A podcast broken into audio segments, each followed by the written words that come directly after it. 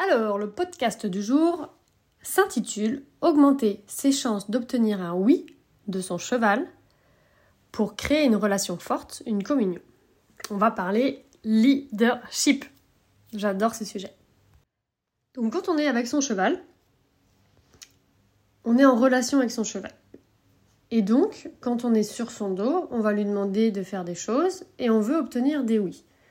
Quand on est à pied, on est à côté de lui, on le promène, on le, mène à des endroits, on, lui demande de s'arrêter, on lui demande de, rester attaché, etc. Donc en fait, on lui demande de nous dire oui, tout simplement. Donc viens, on tire sur la longe ou on marche, le cheval nous suit, il nous dit oui. Stop, il nous dit oui. Si le cheval ne nous dit pas oui, c'est dangereux. Par exemple, si on marche et que le cheval, quand on s'arrête, et quand il s'arrêter, il continue, ça peut être dangereux. Il peut nous marcher dessus, il peut nous faire mal, il peut arracher la longe, il peut se partir, il peut blesser quelqu'un. Donc pour tout ce qui est euh, au quotidien avec son cheval, c'est important que le cheval nous dise oui. Si quand on attache son cheval, bah il veut pas, il dit non et il arrache et il casse, donc il tire au renard, pareil, c'est soit dangereux, soit euh, au mieux des cas, c'est vraiment très désagréable, autant pour lui qui peut se faire mal à force de faire ça, et que pour nous, on se retrouve avec un cheval qui va chercher tout partout à chaque fois parce qu'il ne tient pas en place. Donc déjà, ça c'est pour replacer pourquoi est-ce qu'on veut un oui de notre cheval? La première chose, c'est pour la sécurité, pour la nôtre et pour la sienne. Donc dans l'éducation, on va chercher à avoir le plus possible de oui. Et quand on est un leader, le leader, c'est celui qui obtient des oui, tout simplement. Donc dans une relation saine, il y a des moments où on va pouvoir laisser le cheval nous dire non, euh, mais c'est nous qui allons euh, décider euh, de quand il a le choix de dire oui ou de dire non. Mais par contre, au quotidien, comme je disais, quand on le, par exemple l'amène du pré jusqu'à la carrière, là on veut pas qu'il nous dise non et que voilà ils partent. là c'est oui. Et il y a des contextes où en effet le cheval on va pouvoir le laisser s'exprimer et aussi lui laisser lui nous dire clairement non. Mais pareil, il y aura une manière de lui apprendre à lui dire qu'il puisse nous dire non sans nous faire de mal, sans nous blesser, sans nous mordre, etc. Et donc tout ça, c'est un travail pour avoir une relation en fait où on se sent autant le cheval que nous en sécurité, mais aussi dans l'harmonie, dans, dans le plaisir, dans la compréhension et dans le respect de chacun. Parce que euh, moi, mes chevaux, par exemple, ils ont une façon de dire non, plusieurs façons de dire non, où j'ai confiance en fait. Je sais qu'ils vont pouvoir me dire non, mais ça me fera pas mal, ça sera pas, ça peut être désagréable de recevoir un non, c'est sûr, hein, mais, euh, mais au moins ça va pas toucher à mon intégrité physique, euh, la façon dont ils vont dire non. Je vais pas être blessée, quoi. Ça c'est sûr. Ça va pas non plus être saccadé, ça va pas non plus être genre un coup de boule que je manque de me prendre dans la tête, etc. Tous ces gestes un peu brusques et violents qui disent non, qui peuvent vouloir dire non, bien sûr. Bah là, après, dans le langage commun, on essaye de faire en sorte que ça devienne plus doux, même si le cheval peut toujours dire non à certains moments. Mais là aujourd'hui, du coup, on va pas parler de ça, on va parler de comment augmenter ses chances d'obtenir un oui de son cheval. Donc le cheval nous dit oui à partir du moment où il fait ce qu'on veut qu'il fasse. Et il dit non à partir du moment où il fait pas. Ok, on va rester là-dessus pour l'instant, même si c'est un peu grossier. Euh, il a des raisons de ne pas faire, ça peut être la clarté, c'est pas forcément qu'il dit non parce qu'il veut pas faire, mais tout simplement parce qu'il comprend pas. Donc le non, euh, c'est pas un non volontaire spécialement de la, du cheval. Donc c'est pas non, je veux pas faire. Parce que parfois on se dit, ah mon cheval il veut pas faire, mais en fait c'est juste qu'il comprend rien. Et donc on est en train de se débattre devant avec nos, nos, euh, nos mains en l'air qui s'agitent et le cheval il nous regarde genre, what? Donc euh, il fait pas, mais du coup on considère ça comme un non, mais en fait euh, il veut pas vraiment dire non quoi. Mais bon, on va pas rentrer non plus dans ce sujet-là parce qu'en en fait il y a tellement de choses à dire. Là, ce que je veux vraiment qu'on parle aujourd'hui, c'est comment augmenter nos chances que le cheval fasse ce qu'on veut qu'il fasse et donc qu'il nous dise oui à nos demandes. Donc la première chose qu'on va voir, c'est euh, bah, du coup, le cheval, la, plupart du temps, quand le cheval dit non, c'est qu'il est dans le stress en fait. Il est un peu crispé, il est un peu stressé parce qu'il se sent pas à l'aise où il est, parce qu'il est séparé de ses copains. Euh, voilà, il est, il est pas forcément très très bien en fait. Et euh, parce qu'il aime pas trop qu'on le touche, parce qu'il n'a pas été trop habitué avec l'humain à côté, parce qu'il n'est pas vraiment apprivoisé à l'intérieur. Enfin bref, il y a un petit stress, le cheval il n'est pas à l'aise avec nous et du coup euh, il ne se sent pas en sécurité avec nous. Et donc la première chose qu'on va faire pour augmenter nos chances d'obtenir des oui, c'est déjà de travailler sur cette détente du cheval. Et c'est pour ça en fait que vous voyez un peu partout des personnes qui proposent des, des, cours ou des, des, professionnels dans le monde du cheval maintenant, et ça c'est trop cool parce qu'il y en a de plus en plus, qui disent bah, venez, je vais vous apprendre à détendre votre cheval. Et puis des fois on se dit mais pourquoi ils veulent absolument qu'on détende notre cheval? Qu'est-ce que c'est que ça? Mon cheval il n'a pas l'air très tendu. Et en fait c'est tout simplement parce que c'est une des raisons pour lesquelles le cheval dit non. Et du coup quand les gens, euh, les professionnels nous aident à détendre le cheval, bah, il y a pas mal de chances que le cheval dise plus facilement oui. Donc c'est pas la seule raison, on va voir les autres raisons après mais c'est quand même la plus, on va dire la plus grosse. C'est pour ça qu'on cherche en général à avoir un cheval qui est plus calme pour avoir nos chances d'obtenir des oui. Donc il y a plusieurs types d'exercices qui peuvent permettre de vraiment d'apaiser le cheval. Donc ça peut être pour les chevaux euh, qui, ont été traumatisés, battus, euh, ou ceux qui sont sauvages, qui ne sont pas vraiment apprivoisés à l'intérieur, ça va être vraiment de travailler la confiance à distance avec des déplacements. Euh, et donc, si tu as un cheval de ce type-là, ça va être par exemple, bah, tu sais, quand tu vas dans ton pré, ça peut être d'aller ramasser les crottins, d'aller cueillir des petites fleurs. Je sais qu'il y a des primes verts pendant le printemps là. Ça peut être, tu vois, de, faire ta vie à côté, genre, tu le vois pas, tu fais pas gaffe à lui, et en fait, si, si, tu fais gaffe à lui. Le but, c'est justement qu'il prenne confiance, mais c'est de vraiment passer beaucoup de temps à passer devant, aller par là, parler, tu vois. Et tout ça, en fait, passer tout ce temps-là, bien sûr, en étant au maximum dans l'instant présent, on en a déjà parlé dans les podcasts d'avant, euh, ça, ça va vraiment déjà apporter une certaine sérénité et on va pouvoir après communiquer, commencer à communiquer rien qu'à à distance.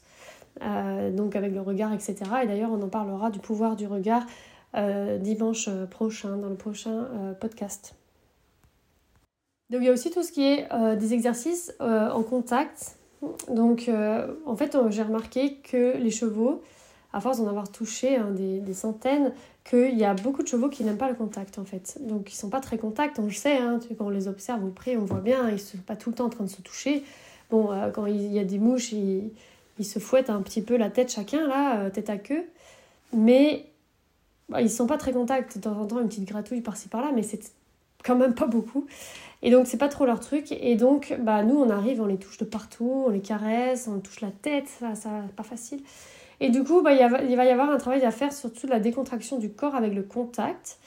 Euh, d'ailleurs, il y a aussi beaucoup maintenant, tu as pu voir des, professions dans le milieu du cheval qui sont nées ces dernières années avec des massages, avec euh, le shiatsu, etc. Et en fait, tout ça, ça amène euh, le, cheval à mieux aussi accepter le contact, à mieux accepter tout ça. Et donc, c'est pour ça que moi, j'aime bien, bien sûr que nous, on développe en tant qu'éducateur du cheval, donc qu'on soit professionnel ou, particulier, quand on a un animal, on l'éduque, euh, que nous, en fait, on, apprend à être le, avoir un savoir-être développé, à se développer de plus en plus au niveau vraiment de notre attitude, quoi, hein, d'être le plus juste possible, de le comprendre le cheval, euh, voilà, de faire tout ce que euh, je peux vous raconter dans les podcasts. Mais j'aime bien aussi travailler, du coup, en synergie avec des professionnels du monde équin qui sont, eux, dans le contact, dans le soin, parce que du coup, ça nous aide grandement, nous, à améliorer ce contact-là, là, donc pour que nous, après, éducateurs, on puisse obtenir des oui. Donc si vous voyez que votre cheval, vraiment, il a des difficultés dans le contact, notamment au niveau de la tête, euh, quand vous vraiment vous prenez euh, voilà votre cheval dans les bras au niveau de la tête pour voir s'il accepte vraiment un contact euh, devant de côté derrière en même temps sur sa tête et que vous voyez qu'il se débat que il y a des qui voilà c'est quand on touche les fesses que vraiment il fouille beaucoup alors qu'on fait que toucher et qu'on ne demande rien il y a peut-être des petites choses à travailler qui dépassent nos compétences à nous. Euh, nous, on n'est pas des soignants, des soigneurs, je ne sais pas comment, comment on dit. Euh, on n'est pas, voilà, on c'est pas notre job en tant qu'éducateur, de propriétaire de cheval qui veulent qui veut absolument que son cheval se sente bien dans son corps et qu'il y ait une relation saine avec son proprio, avec nous, quoi. c'est pas à nous de faire ça. Et donc ça, je, je rencontre parfois des personnes qui me disent ah Marie, ça fait 3 ans, 4 ans, 5 ans que je travaille sur la relation, il y a des blocages et tout ça. Euh, et, euh, et, puis je, je, comprends pas. Et, du coup, euh, et puis je dis, bah, est-ce que tu as été aussi voir un petit peu du côté de là où toi tu n'as pas les compétences et pour pouvoir compléter? Parce que du coup, on ne peut pas se former dans tout, tout, tout. Et donc déjà, se former dans l'éducation du cheval, ça prend bah, quelques années. Dans l'académie, il y a au moins 12 modules à étudier pour déjà devenir euh, quand même amateur, éclairé, voire après un expert quand on est pro et qu'on se forme vraiment au bout du bout euh, dans l'éducation du cheval. Alors, si en plus on devait devenir tous des soignants, faire tout, des soins, etc., de, tout pour aider le cheval, on n'aurait pas fini, on n'aurait pas assez d'une vie. Donc pour justement avoir une relation vraiment, une communion, une relation forte, eh ben, on va travailler avec ces personnes-là. Et donc, et donc, il y a des personnes, des pépites que vous pouvez trouver. Donc, après, moi, j'ai des noms. Il y a des personnes avec qui je travaille aussi. Donc, vous, vous n'hésitez pas à me demander. Moi, j'ai vraiment des, des, pépites avec lesquelles je travaille parce que j'ai rencontré des, des, chevaux compliqués, des chevaux où je voyais bien que c'était pas dans ma capacité. Ça veut pas dire du tout hein, que euh, je me dénigre ce que je fais ou qui je suis. Hein. C'est vraiment que j'ai conscience de ce que je peux apporter au cheval et mes limites, en fait. Donc, euh, et on a tous euh, nos limites et c'est pas à nous de à juste nous et notre cheval pour euh, tout seul où on peut réussir en fait. On n'est pas obligé. Euh, moi, je fais appel à des. Euh, pour moi, bah, j'ai en ce moment un coach en communication non violente. je fais pas seul. Voilà. Et pourtant, j'ai un certain niveau quand même de savoir-être et j'ai quand même quelqu'un qui m'aide. Pour mes chevaux, il y a des soins tous les ans. Aussi, autre que juste que moi je fais, même puisque moi je fais pas de soins. même si bien évidemment la façon dont je considère mon cheval et comment la communication qu'on a mis en place et la confiance qu'on met en place bah, joue énormément et bien évidemment il y a moins de maladies, euh, voire pas du tout. Euh, mais voilà, c'est aussi grâce à toute cette synergie. S'ils sont pas malades ou très peu, c'est parce qu'il y a une espèce d'équilibre entre tout en fait, entre les soins qui sont prodigués régulièrement et cette relation, qualité de relation aussi. Pour moi, tout est lié en fait. Donc ça, c'était la première chose, apaiser son cheval. Et donc il y a aussi des techniques bien sûr qu'on peut utiliser nous pour l'apaiser avec des, contacts, des façons de toucher, des façons, euh, bah, tu dois connaître certaines techniques, l'approche retrait, euh, les balancements, etc. Plein de trucs. Donc euh, voilà, donc la deuxième chose, c'est qui permet d'augmenter nos chances d'avoir un oui, c'est le fait d'être clair. Et ça, je regarde, quand je coach, je vois bien que c'est ça qui peut pêcher euh, en deuxième en général. Donc on n'est pas clair avec ce qu'on veut vraiment et ce qu'on ne veut pas. On ne sait pas forcément quand mettre de l'inconfort ou quand mettre du confort. Donc euh, on dit oui au cheval quand il lève la tête et qu'il regarde l'environnement alors qu'on est désespéré parce qu'il passe son temps à regarder les vaches. Et du coup il y a des incohérences en fait dans notre comportement mais parce qu'on ne le sait pas, personne ne nous le fait remarquer. Hein. Tout seul c'est comme je disais, faire les choses seul euh, c'est vraiment compliqué et je ne connais personne qui est vraiment réussi seul. Même les autodidactes en général regardent des vidéos sur internet, demandent des conseils à des gens et donc pour moi ça ce n'est pas d'autodidacte, c'est tout simplement de la formation en ligne, ce que je propose aujourd'hui. Là, tu écoutes mes audios et donc si après tu réussis des choses avec ton cheval, ok, tu es toute seule chez toi, tu peux dire je suis autodidacte, mais tu as quand même appris en écoutant les audios, tu vois. Donc voilà, c'est juste euh, pour dire ça.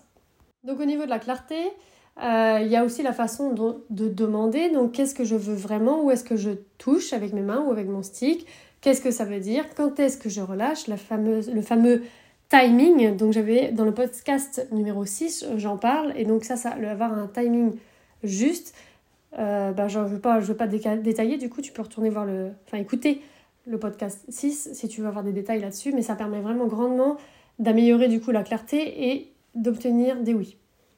Donc en gros, savoir où tapoter, où appuyer, où regarder, comment placer son corps pour obtenir quel exercice, clarté là-dessus, et aussi de la clarté sur qu'est-ce que je veux comme comportement de mon cheval, euh, quel focus je veux qu'il ait, est-ce que je veux qu'il me regarde, est-ce que je veux qu'il regarde l'extérieur, est-ce que je veux qu'il se soit concentré sur son corps, etc.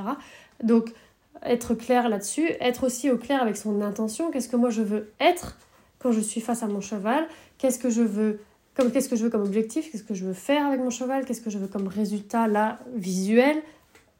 Donc développer la clarté, ça va vraiment, vraiment aider à obtenir des oui.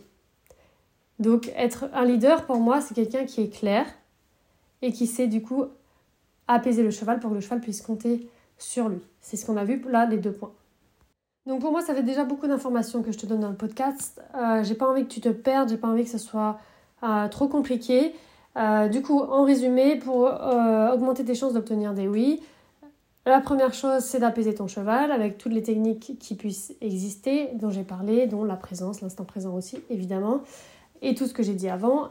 et d'être clair avec ton cheval au maximum, autant clair dans ta tête de ce que tu veux que clair dans tes gestes et dans ce que tu lui demandes et dans la correction, entre guillemets correction, c'est-à-dire de lui dire euh, oui ou non quand bah justement c'est pas ça, euh, pour qu'il comprenne.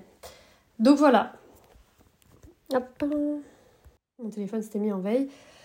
Donc en tout cas, encore merci à toi de suivre les podcasts. Merci vraiment de m'envoyer euh, des petits messages de temps en temps. Vous êtes vraiment très touchants. ça me fait très plaisir. sachez que ça me fait vraiment plaisir de vous transmettre tout ça. Euh, si ça peut vous aider à vous sentir vraiment plus épanoui dans votre relation, c'est exactement ce que je recherche en fait. C'est que les personnes qui ont des chevaux puissent être épanouies et ne pas se sentir seuls chez eux ou même s'ils sont dans un centre équestre, seuls dans ce qu'ils font en fait, parce qu'ils sentent au fond d'eux qu'ils sont dans leurs valeurs, ils veulent rester en cohérence avec leurs valeurs et ils savent pas forcément comment faire. Et moi, mon objectif, c'est ça, c'est d'aider les personnes qui ont les mêmes valeurs que moi, euh, vraiment donc la bienveillance, le respect mutuel, le plaisir mutuel, vraiment le prendre soin de l'autre, contribuer au bien-être du cheval tout en nous, en nous épanouissant aussi, en pouvant s'éclater avec le cheval. Donc voilà, donc vraiment je suis ravie et euh, donc je sais que vous m'exprimez, votre gratitude aussi. Et du coup moi aussi je, vous ai, je voulais vous exprimer ma gratitude parce que être écouté par des personnes qui je sais après derrière travaillent pour réussir à s'épanouir dans leur relation, bah moi en fait ça me touche, ça me donne du sens à tout ce que je propose. Donc voilà, merci. Euh, pas à aller sur le site marimadec.com pour voir s'il y a des nouveautés. Bientôt, il y aura une nouveauté. Euh, donc, euh, le 1er mai, il y aura une grosse nouveauté.